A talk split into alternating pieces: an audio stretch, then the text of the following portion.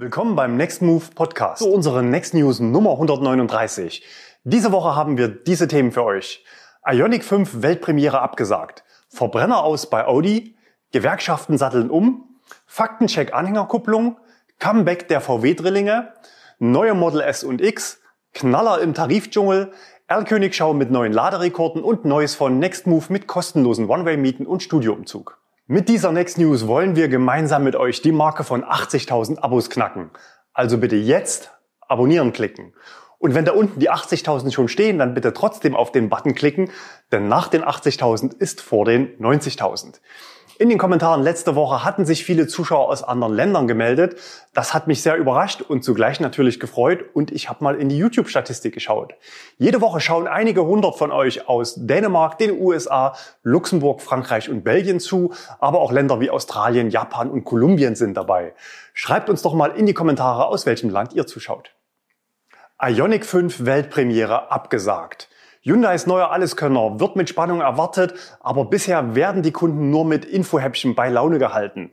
Das gelang bisher nur teilweise. Wir hatten auch schon öfter hier berichtet, auch darüber, dass technische Daten auf der Webseite von Hyundai Österreich wieder gelöscht werden mussten. Diese Pannenserie setzt sich nun fort, denn eigentlich sollte am kommenden Dienstag um 8 Uhr Weltpremiere sein. In der digitalen Vorstellung des Autos wollten wir eigentlich mehr zu finalen Eckdaten der Ausstattung und dem Zeitplan der Markteinführung erfahren. Der Termin selbst wurde bisher nicht groß angekündigt, war aber Bestandteil eines Teaser-Videos auf YouTube von Hyundai. Dieses Video wurde zwischenzeitlich gelöscht und leicht verändert erneut hochgeladen. Jetzt heißt es dort Terminoffen Mitte Februar. Stand Freitagmittag wurde übrigens auch das zweite Video wieder gelöscht. Was das wohl zu bedeuten hat? Die Hintergründe kennen wir nicht. Technische Probleme beim Auto sind aber eher unwahrscheinlich. Dann hätte man wohl deutlich weiter nach hinten geschoben. Wir bleiben dran für euch. Verbrenner aus bei Audi. Seit dem 1. April wird Audi von Markus Düßmann geführt. Zuvor war er bei BMW tätig. Im Manager-Magazin gab er diese Woche ein spannendes Interview, das einigen Audi-Fans wie ein vorgezogener Aprilscherz vorkommen muss. Düßmann hat seinen Verbrenner-Ausstiegsplan konkretisiert und nennt erste Jahreszahlen. 2023 kommen zum letzten Mal neue A4 und A6 auf den Markt.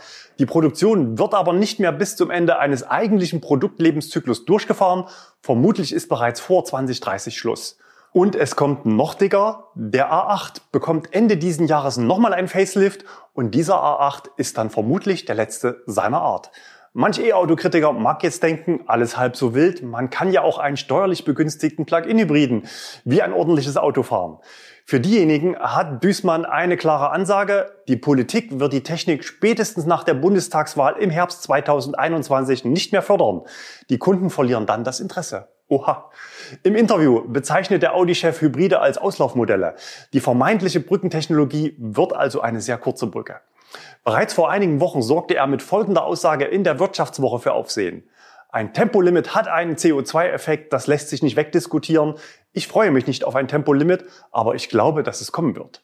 Und das sagt ein echter Petrolhead mit Benzin im Blut und 20 Motorrädern in der Garage.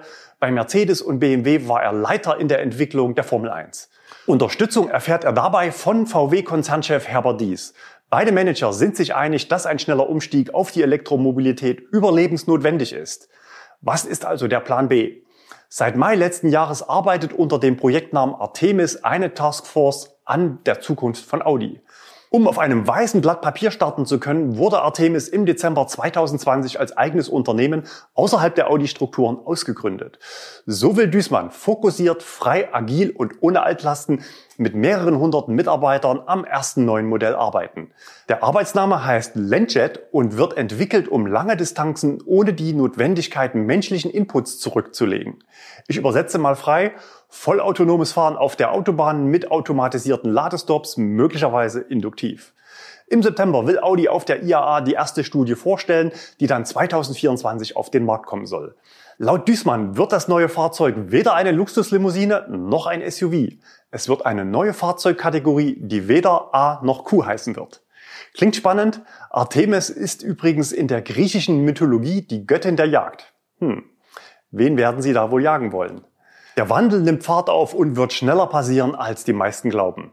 Meine Meinung ist, dass es bereits vor 2025 schwer sein wird, für Verbrenner noch Käufer zu finden. In naher Zukunft werden viele Autofahrer merken, dass die nächste Fahrzeuggeneration an reinen Elektroautos tatsächlich für sie passen könnte.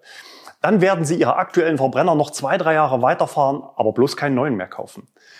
Unsere Mission ist es, dass dieser Sinneswandel möglichst schnell passiert.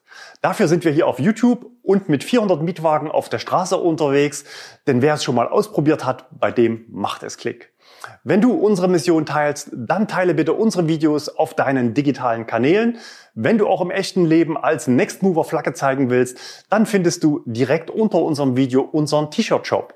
Seit heute gibt es ein neues Motiv für EV-Fahrer.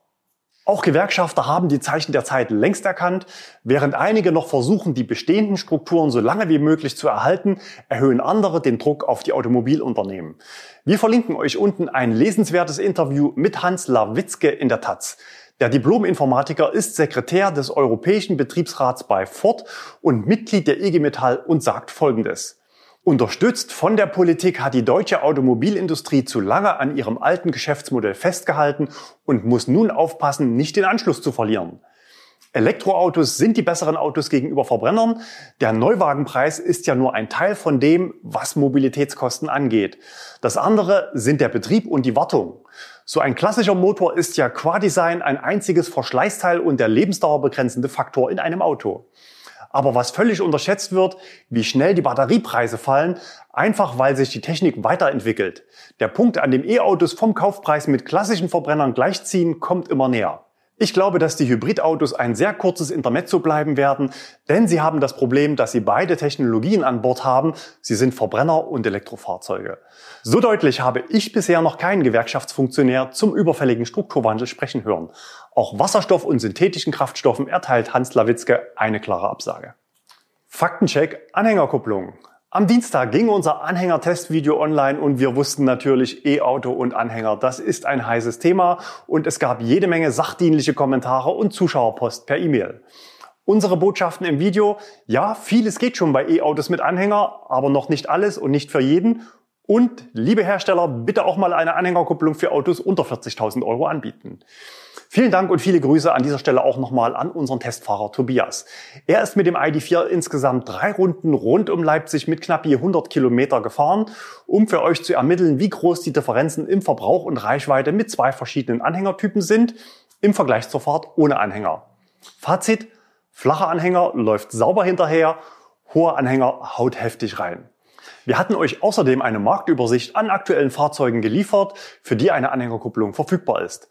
Auf Basis eurer Hinweise bin ich in eine zweite Runde zum Faktencheck gegangen. Kia e-Niro, Zuschauerfrage von Willi Wilson. Frage zur e-Niro Anhängerkupplung. Gibt es da Infos? Ich habe eine bestellen wollen, werde aber immer wieder vertröstet. Ist das die große Nachfrage oder gibt es Zulassungsprobleme? Ich weiß, der e-Niro darf nicht ziehen, will die AHK für meinen Fahrradträger. Grüße aus dem Schwarzwald. In unserer Tabelle hatten wir den e-Niro nicht mit drin.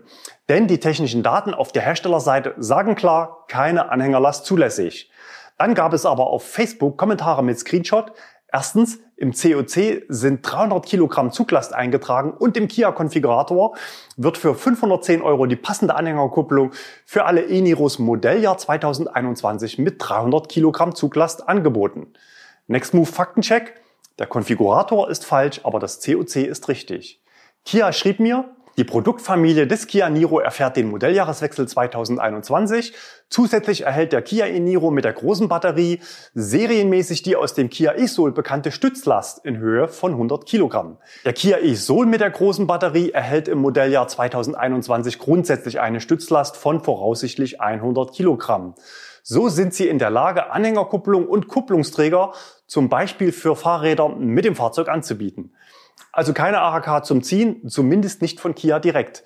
Die Eintragung der 300 Kilogramm Anhängelast im COC ist offenbar erforderlich, um eine Stützlast für einen Fahrradträger eingetragen zu bekommen. Also nur Mittel zum Zweck. Und zum Thema Fahrradträger noch ein Hinweis. Die Stiftung Warentest hat diese Woche einen aktuellen Test verschiedener Träger veröffentlicht und die Ergebnisse waren sehr durchwachsen. Den Link haben wir für euch unten in der Box.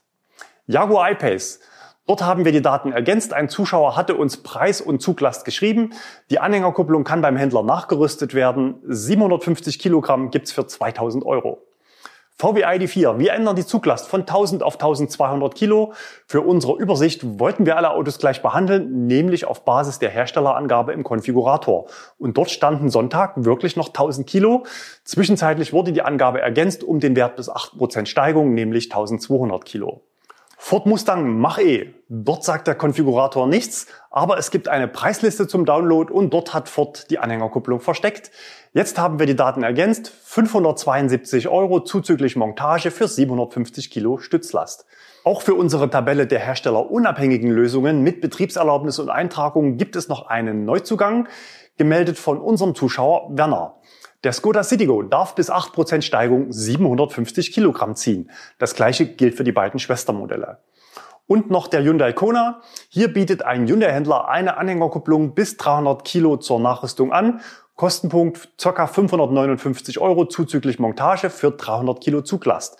Verfügbar für die Modelle mit großer Batterie aus europäischer Produktion ab März 2020. Achtung, vorher COC-Papier checken. Es sind wohl nicht bei allen Autos die 300 Kilo eingetragen. Unser Zuschauer Jürgen hat sogar eine verstärkte Variante im Einsatz.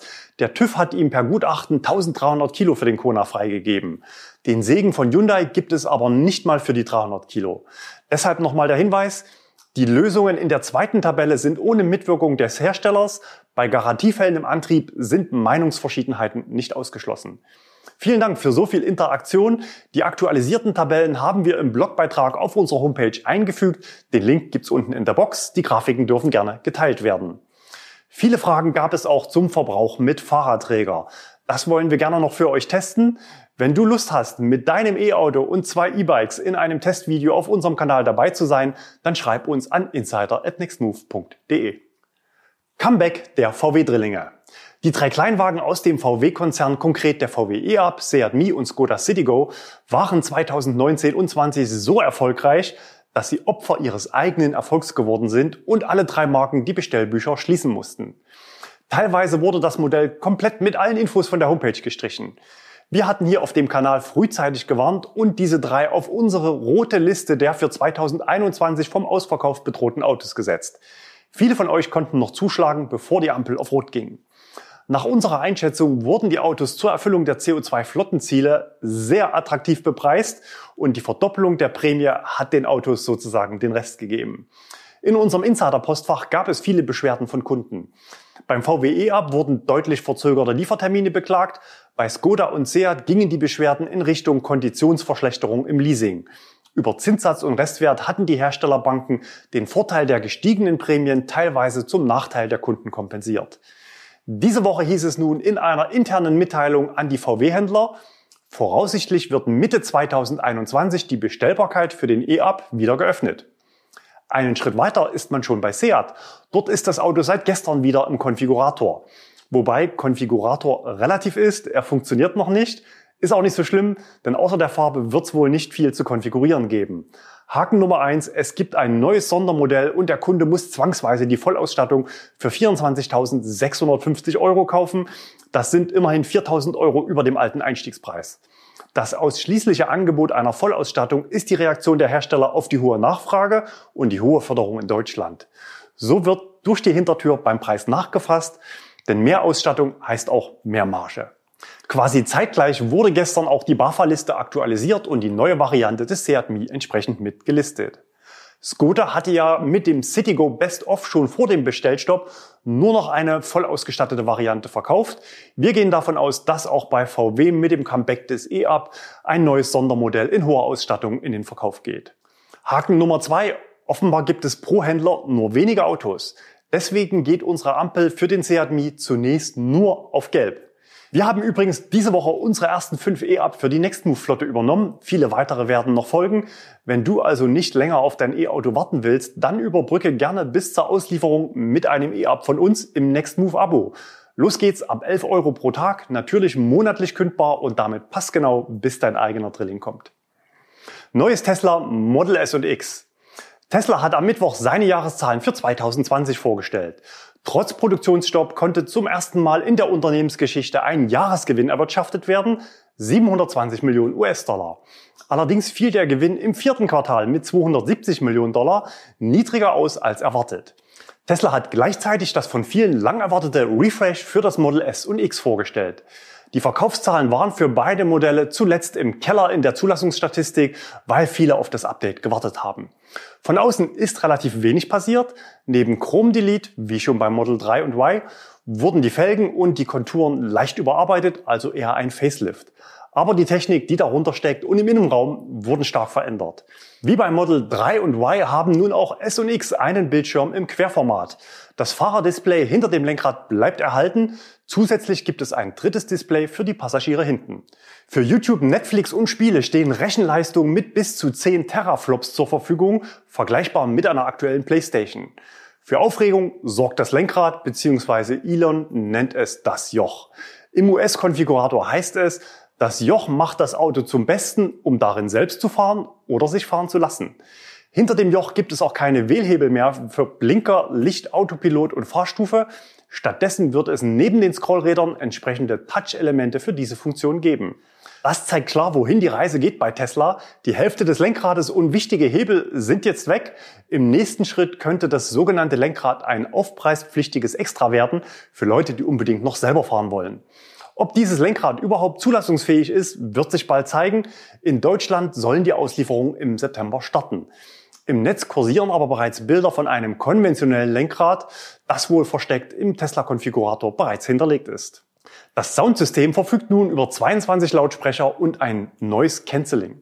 Neben verschiedenen weiteren technischen Neuerungen haben nun auch Model S und X eine Wärmepumpe. Auch das Batteriedesign wurde komplett überarbeitet, aber es bleibt vorerst bei den bekannten 18650er Zellen. Das Einstiegsmodel S mit zwei Motoren kostet knapp 87.000 Euro und wird mit 663 Kilometer Reichweite angegeben. Das Model X startet bei ca. 96.000 Euro mit 580 Kilometer. Die Performance-Variante fürs Model S mit 117.000 Euro heißt nun Plate mit 628 Kilometer Reichweite und absurden 320 Kilometer pro Stunde Höchstgeschwindigkeit. Hier sorgen drei statt zwei Motoren für 761 Kilowatt Leistung. Das reicht für 2,1 Sekunden von 0 auf 100. Das Model X braucht dafür 2,6 Sekunden. Ein Plate Plus Modell mit noch mehr Reichweite soll später im Jahr kommen und wird mit 840 Kilometer Reichweite angegeben. Diese Variante startet bei 140.000 Euro. Der große Reichweitensprung lässt vermuten, dass hier bereits die neuen 4680er Zellen zum Einsatz kommen. Das Model S ist damit das schnellste Serienauto, das es je gab und laut Elon unabhängig vom Preis das Beste, das man heute kaufen kann. Braucht es solche Autos? Natürlich nicht. Aber wenn man sich anschaut, was etablierte Hersteller und Startups an Elektroautos ankündigen, dann vermutlich schon. Tesla hat mit dem Model S vor acht Jahren das Elektroauto aus der Müsli-Ecke geholt. Und dieses Image wird Elon jetzt nicht kampflos an Porsche, Lucid oder Sony abgeben. Wenn Geld keine Rolle spielt, dann ist das Model S in Bezug auf Reichweite und Performance das beste Elektroauto am Markt. Bist du ein Model S-Typ? Wenn du es herausfinden willst, ob das Auto zu dir passt, dann hol dir gerne eines von 25 Tesla Model S aus unserer Flotte für deinen persönlichen Alltagstest. Wir haben das Tesla Model S in unsere Monatsaktion aufgenommen. Der Grundpreis liegt bei 999 Euro für 30 Tage, also nur 33 Euro am Tag für jede Menge Oberklasse Fahrspaß. Alle Fahrzeuge sind mit Supercharger Flatrate und erweiterter Autopilot-Funktionalität. Den Link zum Angebot gibt's unten in der Box. Neue Allianz im Tarifdschungel. Diese Woche gab es mal wieder einen Knaller am Markt der Fahrstromanbieter, dieses Mal aber ausgesprochen gute Nachrichten für E-Mobilisten.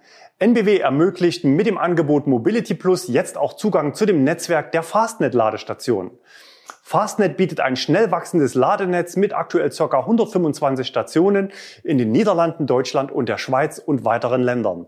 Ich hatte bei der Eröffnung des Ladeparks in Hilden die Gelegenheit, mit einem der Gründer von Fastnet zu sprechen. In unserer News Nummer 124 hatten wir übrigens über Deutschlands coolsten Schnellladepark berichtet. Fastnet ist in Nutzerkreisen für schnelles Laden mit gutem Service und hoher Zuverlässigkeit bekannt. Für Spontanlader im Direktzugang kostet die Kilowattstunde bei Fastnet eigentlich 59 Cent.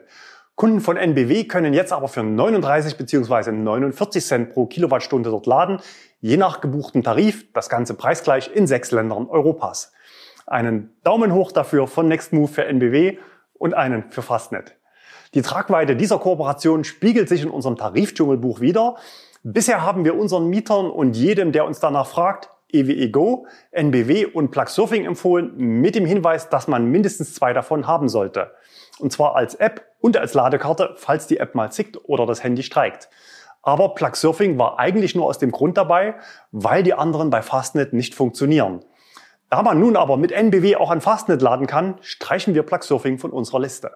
Mal sehen, ob demnächst jemand die Lücke schließen möchte und Elektroautofahrern günstige Einheitspreise mit hoher Netzabdeckung anbietet. Das sind nämlich die beiden Hauptkriterien für Aufnahme in unser Tarifdschungelbuch. Für Ionity ist entweder EWE Go für 49 oder der NBW ODR-Tarif für 39 Cent mit 4,99 Euro Grundgebühr im Monat die beste Wahl. Aber Vorsicht, im Tarifdschungel kann jederzeit alles passieren. Das haben wir bei vielen Anbietern in den letzten Wochen gesehen. Die Tarife aller drei gelisteten Anbieter sind vermutlich nicht kostendeckend und können jederzeit steigen. Ein Indiz dafür ist der neue NBW-Ladetarif für spontanes Laden, also ohne Vertrag. Dort kosten neuerdings die Kilowattstunde 49 bzw. 69 Cent jeweils zuzüglich 6 Cent pro Minute. Wenn du im Tarifdschungel nicht in Kostenfallen tappen willst, dann abonniere jetzt den Kanal. Wir schauen für euch genau hin auf der Suche nach dem besten Deal. R. Königschau. Der Trend, dass wir in unserem Insider-Postfach besonders viele Einsendungen mit Fahrzeugen von BMW und Mercedes bekommen, hat sich auch diese Woche fortgesetzt. Sogar sonntags finden Testfahrten statt und die Zahl der Autos, die sich im Test befinden, ist offenbar sehr groß. Das zeigen uns zumindest unsere Einsendungen, zum Beispiel vom neuen BMW iX. Möglicherweise wurde jetzt auch bei diesem Modell in den Testwagen, ähnlich wie zuvor beim Mercedes EQS, jetzt mehr Ladeleistung freigegeben. Bisher war der BMW iX mit 150 Kilowatt Ladeleistung gelistet. Wir starten mit einer Einsendung von Roland vom Sonntag aus Nempitz. Die Ionity-Ladestation zeigte eine Leistung von 164 Kilowatt und damit zunächst ein neuer Bestwert. Roland ist übrigens aktuell auch noch mit dem BMW iX3 Rekordhalter in unserer Liste. Aber seine Einsendung wurde direkt wieder überboten von Hans. Er sendet Grüße aus Hohenwarsleben und lieferte einen Wert von 183 Kilowatt. Hans schrieb weiter, ich möchte mich an dieser Stelle recht herzlich für die guten Tipps von euch bedanken. Seit August 2020 fahren wir elektrisch. Unseren Berlingo und Seat Leon haben wir gegen E-Golf und Tesla Model 3 eingetauscht. Eine super Entscheidung. Auch die Förderanträge haben problemlos geklappt. Vielen Dank für die Tipps und macht weiter so. Das gleiche Auto an gleicher Stelle wurde auch von Patrick erwischt. Er zeigt uns einen Wert von 190 Kilowatt und die technisch interessierten Zuschauer sehen im Display, dass das Auto jetzt in der Lage ist, die vollen 500 Ampere Stromstärke an der Säule abzurufen. Patrick sichert sich damit den Bestwert im Ranking für den BMW iX. Wir haben noch ein paar Varianten des Autos. Jakob hat uns einen Rechtslenker gesendet. In München ist das Auto offenbar besonders häufig anzutreffen. Noch spannender war die Sichtung von Andreas in München. Er zeigt uns nicht nur, wie so ein Vorserienfahrzeug im Innenraum mit Testequipment bestückt ist und den roten Notausknopf. Sein Auto hatte auch noch einen besonderen doppelten Ladeanschluss. Geladen wurde auf der rechten Seite an einer normalen Ladesäule. Die linke Seite zeigt eine extra Klappe für den Schnellladeanschluss. Das Auto war übrigens ein Linkslenker. Wir vermuten, dass diese Variante für den chinesischen Markt bestimmt ist, denn dort nutzt man, anders als in Europa, einen anderen Ladestandard, der getrennte Anschlüsse für normales und schnelles Laden erfordert. Noch ein spannender Fakt am Rande. BMW und Mercedes schaffen es offenbar, die Anzahl der zugelassenen Testfahrzeuge vor der Konkurrenz zu verstecken. Normalerweise tauchen solche Autos nämlich in der Statistik des Kraftfahrtbundesamtes mit auf. Bei der Modellreihe laufen sie dort unter Sonstige und in der Spalte Antrieb sieht man, wie viele von diesen Sonstigen vollelektrisch waren. Bei BMW und Mercedes waren das 2020 kein einziger. Das kann aber nicht sein. Zum Vergleich die Zahlen von anderen Herstellern von 2020. VW 714, Skoda 5, Hyundai 18, Audi 100. Wie schaffen es also Mercedes und BMW, schwarze Nummernschilder an die Testwagen zu bekommen, ohne dass diese in der Statistik auftauchen? Habt ihr eine Idee? Dann schreibt es uns in die Kommentare. Neues von Nextmove. Wir haben diese Woche wieder einige Smarts und Corsa E bekommen, die aus Leipzig zu anderen Standorten überführt werden müssen. Für euer persönliches Langstreckenerlebnis mit dem E-Auto bieten wir dafür wieder unsere allseits beliebten und meist kostenlosen One-Way-Mieten an. Den Link zu allen ausgeschriebenen Fahrten findet ihr unten unter dem Video in der Box. Q&A. Wir antworten auf eure Fragen. Wie sieht es eigentlich in eurem Studio in Leipzig aus? Ja, das wollen wir euch heute mal zeigen. Wir haben nämlich eigentlich gar kein richtiges Studio hier, sondern wir senden quasi aus unserer Vermietstation hier am Standort Leipzig. Da kann es schon mal sein, dass mitten in die News hier drüben ist die Tür auch mal ein Mieter hineinplatzt. Wir wollen es ein bisschen ruhiger haben und vergrößern uns. Wir ziehen um mit dem Studio eine Etage höher und können völlig bei Null anfangen. Wenn ihr Ideen habt, was wir anders und besser machen sollten, dann schreibt uns doch unbedingt mal in die Kommentare. Wir freuen auf euer Feedback. Das war's für diese Woche. Bleibt gesund und fahrt elektrisch.